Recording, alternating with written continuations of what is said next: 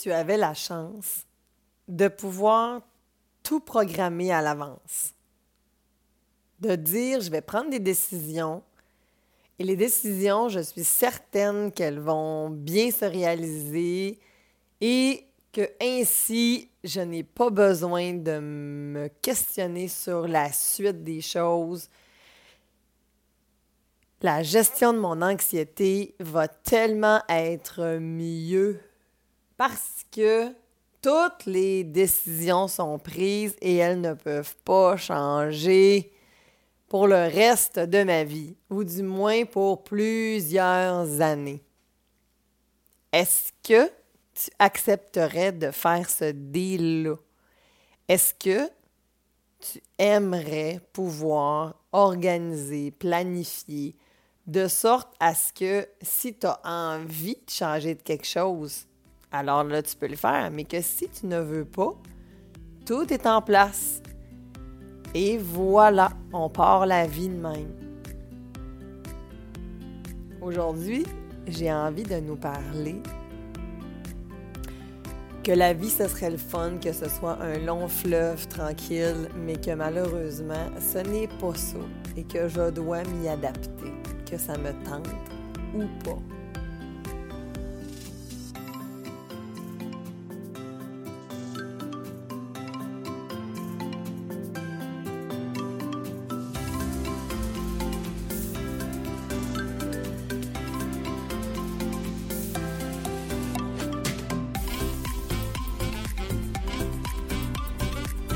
Allô à toi qui m'écoute.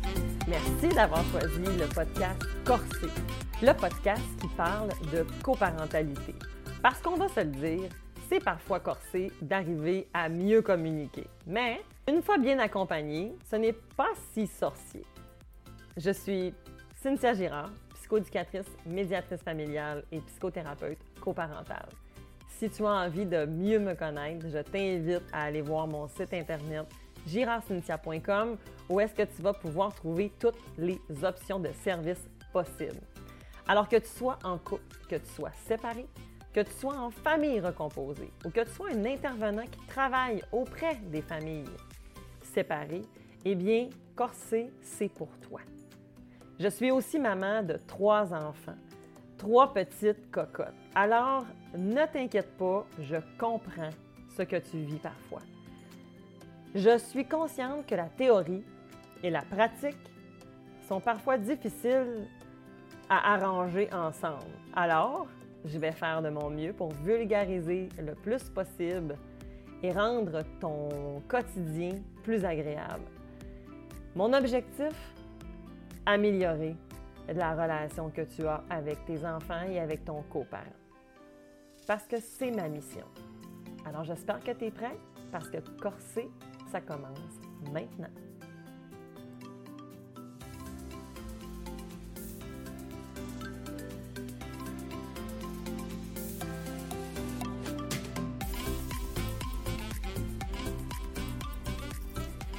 J'espère que je te trouve dans une belle forme au moment où est-ce que tu écoutes mon podcast.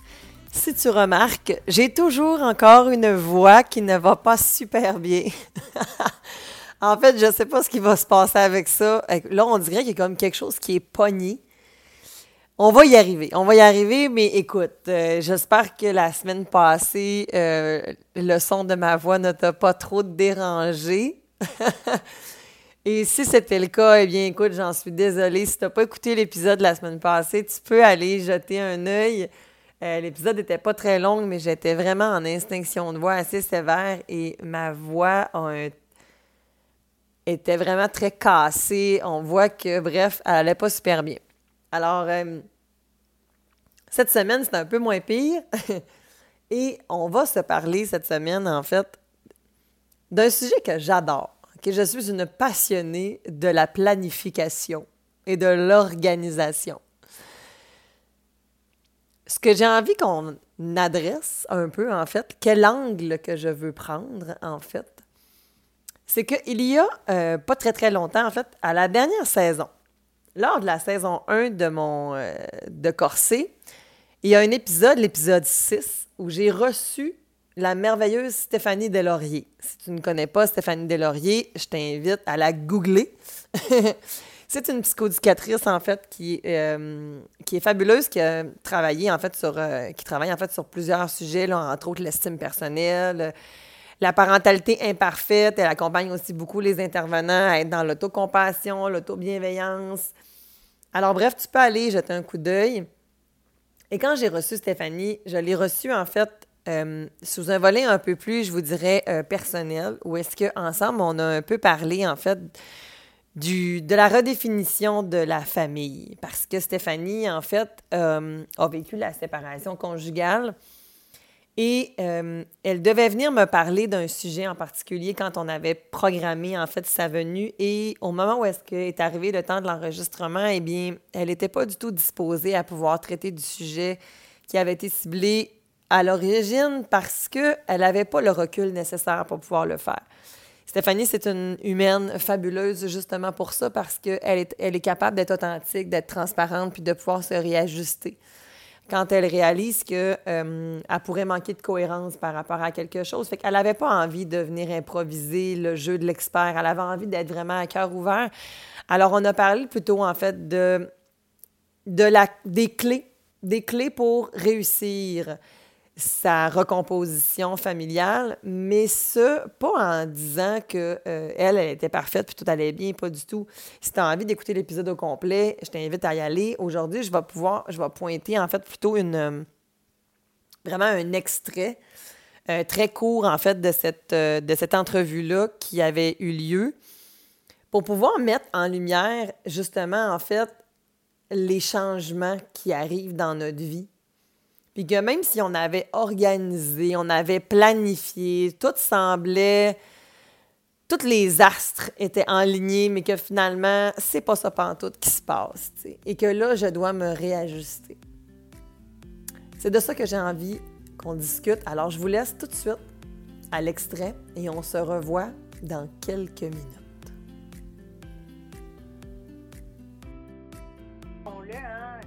Séparation, c'est un deuil. C'est le deuil du couple, c'est le deuil de la famille imaginée. Il n'y a personne enfant qui se dit oh, Moi, j'assure d'être adulte et d'avoir une famille séparée. On, on, se voit vivre avec notre famille. On Absolument. grandir ensemble, puis le couple être une équipe mm. et tout ça. Donc, quand ça se dissout, tout ça, c'est ça. C'est un, gros processus de deuil. Donc voilà, fait qu'avec beaucoup, beaucoup d'émotions qui viennent avec, beaucoup de travail sur soi, de, je parlais de quête identitaire, de, de se repositionner aussi dans, OK, mais d'abord, comment j'envisage l'avenir? Euh, puis je suis qui, mm-hmm. moi? Mm-hmm. là, je me retrouve, j'habite mm. seule avec ma fille. Je, oui, on est coparents avec notre ex-conjoint, mais dans la maison, il y a juste moi comme adulte. Euh, alors, comment je suis là-dedans? Puis, à, l'extérieur de mon rôle de parent et de professionnel, je suis qui comme humaine? Alors, on, doit faire cette quête-là, cette recherche-là. Euh, donc, voilà. Mais oui. De se définir de se définir des nouveaux repères hein, aussi. Dans le fond, j'avais pensé faire ça, mais là, finalement, c'est pas comme ça que, ça que ça va vraiment se passer. Fait qu'il faut que je me réajuste. Ben oui. Puis écoute, Cynthia, je te, je, te, partage quelque chose. Il y a une semaine ou deux, il y a euh, une maman à la garderie euh, de ma fille qui me demande, parce que dans un an, je vais l'inscrire à, à, l'école, tu sais. Elle me dit, ah, mm. toi, Anna, elle va aller à quelle école euh, en 2023? Oh! Angoisse totale. Moi, j'avais ma maison, c'est là, puis l'école où elle devait aller, c'était là. Mais là, j'habite mm. plus dans ce quartier-là. Je mm. loue une maison pour deux ans. Euh, est-ce que je vais renouveler après? Est-ce que je veux m'acheter quelque chose? Oui, mais là, le marché il est fou. Mais puis où je veux habiter? Puis écoute, angoisse totale. Fait que juste de se projeter dans un an, en ce moment, c'est comme euh, je vais me projeter à ce soir, qu'est-ce qu'on va mettre sur la table pour souper? ça va être ça. Tellement, puis c'est correct de se donner de la bienveillance en plus par rapport à ça, parce qu'en même temps, les parents qui sont séparés, il y a comme des, il y a comme des étapes aussi à passer, dans le sens que il y a la première année. La première année, c'est quelque chose. C'est tu parlais de deuil, mais il y, a plein de deuils. Ça va être toutes les premières.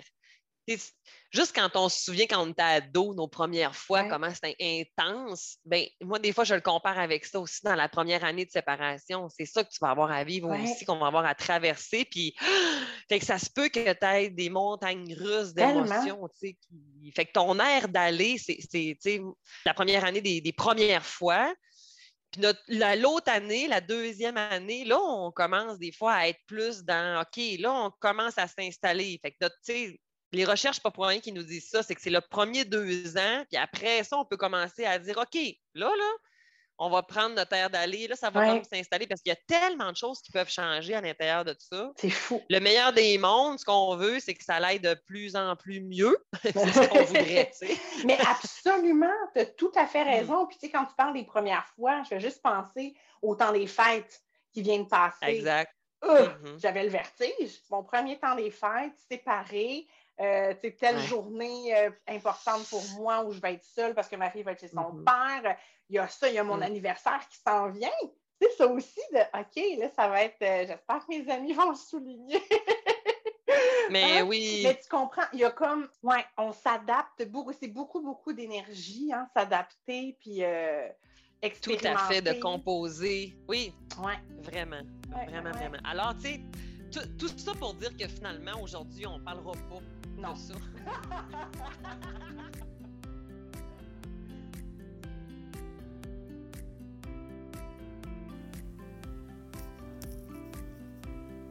Ah oh wow, hein? quel épisode de feu on avait.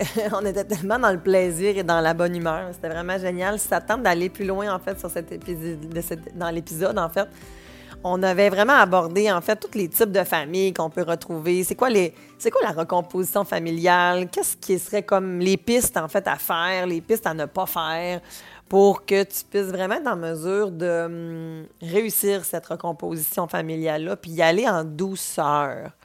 Parce que comme tu l'as vu dans l'extrait, Hein, on parle d'un fameux deux ans post-séparation euh, où est-ce qu'on va devoir réviser ou, vivre en fait différentes étapes pour pouvoir traverser les, étapes du deuil, mais aussi s'ajuster. Et là, deux ans, ça c'est ce que la littérature un peu nous, enseigne comme étant un moment clé où est-ce que plus le temps passe et tu as l'impression que ça se cristallise, que ça s'empire, que ça s'aggrave, que les émotions ne passent pas. Puis là, je parle de la séparation, mais c'est un deuil en général. Hein, de tout type de deuil, habituellement, le, temps et la prise en charge que tu vas en faire de ce deuil-là, ça, ça veut dire de comment tu vas t'en occuper. Bien, le temps et ce que tu vas mettre en place devrait faire en sorte que tu retombes sur tes pieds. Hein, dans le fond, que tu t'adaptes à nouveau, que tu développes des nouvelles capacités, que tu te réorganises. Hein, ça, c'est l'étape ultime du deuil, de devoir se réorganiser. Je ne peux pas me réorganiser si je n'ai pas passé à travers les étapes précédentes, celles-ci. Les étapes précédentes, c'est, bien, en fait, la première étape d'un deuil, bien, c'est justement, en fait, de des fois, on va passer par le, déni. En fait, on ne veut pas le voir. Hein, des fois, je vais prendre l'exemple du couple. Mais justement, j'ai pas envie de voir que mon couple c'est fini. Fait que non, non, non, non, non, non, non. Moi, je pèle par en avant les, nos problèmes de couple, puis je me dis que non, non, non, non, ça va être correct, ça va être correct. Le temps, hein, le temps va arranger les choses. Combien de gens j'ai dans mon bureau qui me disent ça parfois? Après ça, ben, des fois, je vais avoir le choc. Le choc, c'est comme l'amalgame des émotions possibles. Hein. Je peux avoir de la tristesse, je peux avoir de la colère, je peux avoir euh, de la peine, je peux avoir de la déception. Bref, je peux passer à travers une gamme d'émotions. Et au moins, je vais être en contact avec ces émotions-là. Il y en a des fois qui vont vouloir se couper de ces émotions-là, puis d'aller dans l'évitement. Hein. Je, vais, je vais être un workaholic, je vais aller dans la consommation, je vais, je vais travailler, je vais, je vais m'occuper full de mes enfants, mais je ne vais pas connecter à cette peine-là, puis je vais la ruminer à l'intérieur de moi. Au lieu de la vivre, de l'accueillir, puis d'y donner de l'amour à cette colère-là ou à cette peine-là. Ensuite, ça se peut que je marchande, que j'essaie de négocier, de trouver des alternatives, puis plus le temps va passer, bien, plus je vais me rendre éventuellement vers cette réorganisation-là qui va être à la suite de ça, en fait, on va, on va tomber dans l'acceptation où est-ce que là, oups, je vais prendre mon nouvel air d'aller, je vais avoir ma nouvelle vie, en fait, depuis ces, ces événements-là. Bien entendu, quand on vit un deuil, quand on vit quelque chose de difficile dans notre vie, ça va potentiellement créer une crise. OK? Et la crise ben, va m'amener à, je vous le souhaite, me mobiliser et me développer des nouvelles capacités pour que je puisse m'adapter. Hein? La psychoéducation, c'est ça notre force. C'est vraiment la capacité à, à, développer des capacités adaptatives aux gens ou d'aider les gens à retrouver ces capacités-là ou en développer des nouvelles si euh, on ne les a pas. Et ce que je constate souvent, c'est que des fois, on veut aller trop vite. Et là, c'est pas juste avec le couple, ça non plus, ça peut être partout dans ta vie. Quand on veut qu'une situation soit équilibrée, mais équilibrée de façon utopique. Qu'est-ce que ça voudrait dire ça? En fait, si vous allez voir sur mon Instagram le carrousel de cette semaine, il fait mention justement d'une belle ligne que j'ai que j'ai faite qui, moi, j'ai longtemps pensé comme ça, ou j'ai longtemps cherché ça, en fait. Un long fleuve tranquille, hein, un équilibre parfait entre euh, différents aspects de ma vie. Le plus typique, conciliation, travail, famille. Ça dit quelque chose? Donc, de travailler comme juste assez, puis d'être avec les enfants et la famille, le conjoint, les amis, juste assez. Tu sais, que tout ça soit bien équilibré, puis que ça fasse en sorte que j'aille une pêche de, du tonnerre, puis que mon énergie soit toujours au top, puis que je sois vraiment bien, puis que euh, s'il y a des hauts, ben ils ne sont pas trop hauts, puis s'il y a des bas, ils ne sont pas trop bas. Euh, que, que ce soit très, ben, comment dire, irréaliste. Aujourd'hui, c'est un peu le constat que j'en fais, du moins. Parce que ça n'existe pas. Ça n'existe pas quand je veux vivre des choses. Hein. Si je me mets en mouvance, si je me fais, si je vis des défis, si je me mets des défis dans ma vie aussi, hein, si je sors de ma zone de confort parce que je veux me déployer davantage, parce que je veux m'épanouir davantage, bien, j'aurai pas le choix de vivre des défis. OK? Et des défis, ça va venir avec une certaine, un certain niveau de montagne russe. C'est sûr que si je suis toujours dans le top du top du high, puis dans le top, top, dans, dans, pas dans le top, mais dans le bas, bas, bas, bas, bas de ma montagne russe complètement, c'est sûr que là, ça fait des déséquilibres qui sont difficiles à gérer au quotidien. Par contre, la vie est ainsi faite que je peux pas. Ça peut pas être toujours un long fleuve tranquille. C'est plus comme une rivière avec différents courants. Puis que dépendamment de ce qui m'arrive, hein, si je suis sur un, lac en pédalo, puis qu'il fait super soleil et que soudainement la température change et que je me retrouve à avoir des vagues houleuses qui m'amènent difficilement à retrouver euh, la berge, ben est-ce que je suis responsable de tout ça, moi, là. Il y a des événements qu'on ne contrôle pas. Il y a des choses qu'on ne contrôle pas. Alors, tu sais, je ne peux pas faire autre chose que de m'adapter dans cette situation-là, puis de changer la direction que j'avais prise. Hein, je ne vais pas continuer ma route sur le lac alors qu'il y a des dangers de foudre à l'horizon. Hein, je vais rebrousser chemin ou je vais rapidement changer de direction pour aller le plus vite possible sur le bord de la plage. Mais mon objectif initial, est-ce qu'il est encore atteignable considérant les nouvelles données que j'ai maintenant à ma conscience? C'est ça qu'il faut parfois ne pas oublier de prendre en compte. Les décisions qu'on prend, on les prend avec la meilleure capacité qu'on a avec les meilleures capacités qu'on a au moment où on les prend. Parfois, j'ai des parents dans mon bureau, euh, là, je vais faire un bond dans la séparation. Mettons, les enfants ont 2, 3, 4 ans. OK? Puis on voudrait tout de suite statuer sur quand ils vont être plus vieux, ce qu'on va faire, ce qu'on va dire, quelle école ils vont aller, comment on va gérer euh, le Wi-Fi, puis tout ça. On ne peut pas. On ne peut pas faire ça. Au même titre que des fois encore beaucoup plus rapprochés. On vient de se séparer. On aimerait ça avoir une garde partagée, mais notre coco, il a comme même pas deux ans. Puis là, on voudrait tout de suite être du 7-7 parce que ça ne nous tente pas de vivre les aléas d'un 3-2-2-3 ou peut-être comme, mettons, du 8-6 ou quelque chose du genre, tu sais. Je comprends que tu souhaites aller vers, mettons, une garde partagée. Mais c'est quoi qu'on va mettre en place pour se rendre? Parce qu'en ce moment, est-ce que c'est réaliste? dans ta vie, tu aimerais ça travailler moins, mettons. Mais qu'est-ce que tu vas mettre en place aujourd'hui pour atteindre cet objectif-là? J'ai un de mes mentors qui parle de millimétrer nos actions. J'adore ça. Parce qu'à chaque fois que je fais des petits pas par en avant, ben je recule pas. Puis parfois, j'ai besoin de reculer pour pouvoir mieux avancer. Ça me permet de prendre du recul. Ça sert à ça des journées de congé. Ça sert à ça des lacs à l'épaule, ça sert à ça des, des, week-ends de ressourcement, ça, sert à ça du développement personnel. Parce que toutes les meilleures décisions du monde, s'ils sont prises uniquement sur le coup de l'émotion, puis que je ne prends pas le temps de réfléchir à qu'est-ce que je prends comme décision, mais ça se pourrait que je donne des coups d'épée dans l'eau, que ça va faire pendant un bout, mais considérant que la décision été tellement impulsive que mais finalement, je suis comme tout le temps en train de réajuster mon jeu.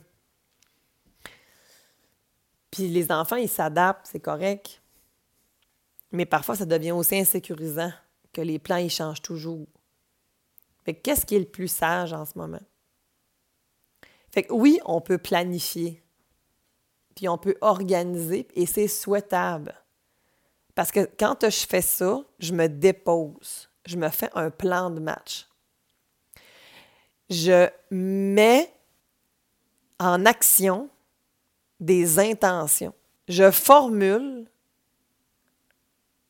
mes comportements, mes pensées en vue d'atteindre des objectifs. Puis donc d'atteindre un certain résultat. Mais le résultat, là, tu sais -tu quoi? On s'en fout. On s'en fout parce que la marche que tu vas prendre pour te rendre est bien plus intéressante. Et il se peut qu'en cours de route, tu rencontres quelqu'un, tu rencontres quelque chose, tu réalises quelque chose, tu prennes conscience d'un élément de ton histoire, de ta vie, de X, Y, et que ça fasse changer la donne. Et que soudainement, cette nouvelle information va faire en sorte que ton objectif elle va venir complètement changer. Puis ça va être parfait comme ça.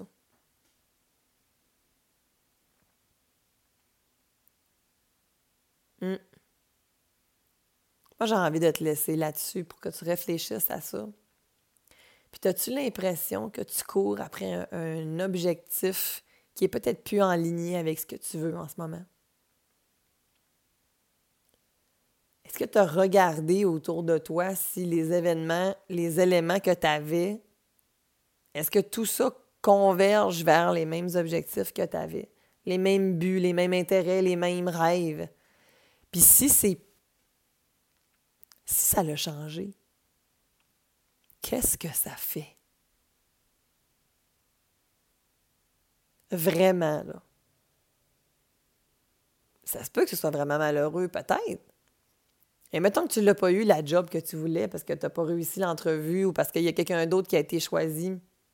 Et si c'était la plus belle opportunité de ta vie? Quand j'ai eu mon traumatisme crânien en 2020, je me rappelle même plus, c'est bon, hein? ça faisait dix jours que j'étais que j'avais euh, quitté le, Grand Sius afin de partir à mon compte à 100% Ça faisait dix jours. J'avais mis de côté des sous dans le but de me propulser dans mon nouveau projet. Je peux te dire que mon coussin s'est évaporé? Parce que j'étais même pas encore. Mes assurances n'avaient même pas encore, tu sais. J'avais même pas tout finalisé, tu sais. Parce que tu penses pas à ça, tu sais, je veux dire, j'avais pris plein de bonnes précautions, mais quand même, de là à tomber la face première sur la glace, puis de perdre la mémoire pendant plusieurs, plusieurs heures, d'avoir des, des, des, disons, besoin de récupération pendant plusieurs mois. J'avais pas prévu ça, mais pas du tout. Par contre,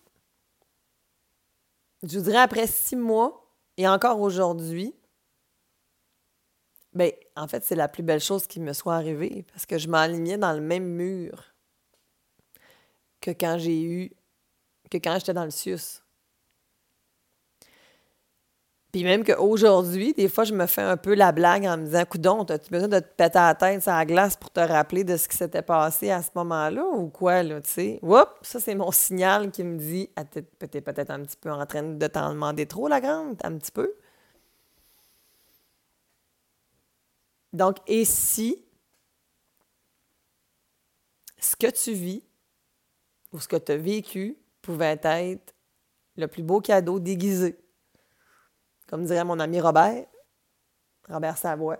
Et si c'était le plus beau cadeau déguisé que tu puisses avoir eu? Puis ça se peut qu'en disant ça, tu aies vraiment envie de m'envoyer promener. Puis c'est bien correct. Je t'accueille là-dedans. Il n'y a pas de trouble, il n'y a pas de trouble. Parce que oui, c'est vrai que c'est confrontant. Parce que je ne vais pas te cacher que le premier mois de mon traumatisme crânien, les personnes qui auraient eu envie de me dire Ah, oh, c'est tellement un beau cadeau, je t'aurais envoyé chier solide, je te le jure. Ça prend du recul pour pouvoir faire ça. Mais il faut aussi, pour faire ça, pour, pour, atteindre ce recul-là, il faut que je vive l'émotion que j'ai à vivre. Fait que je vous jure que j'ai braillé ma vie. Puis j'ai eu de la colère, puis euh, ah mon Dieu, j'ai mis mon chapeau de victime pendant un bout aussi.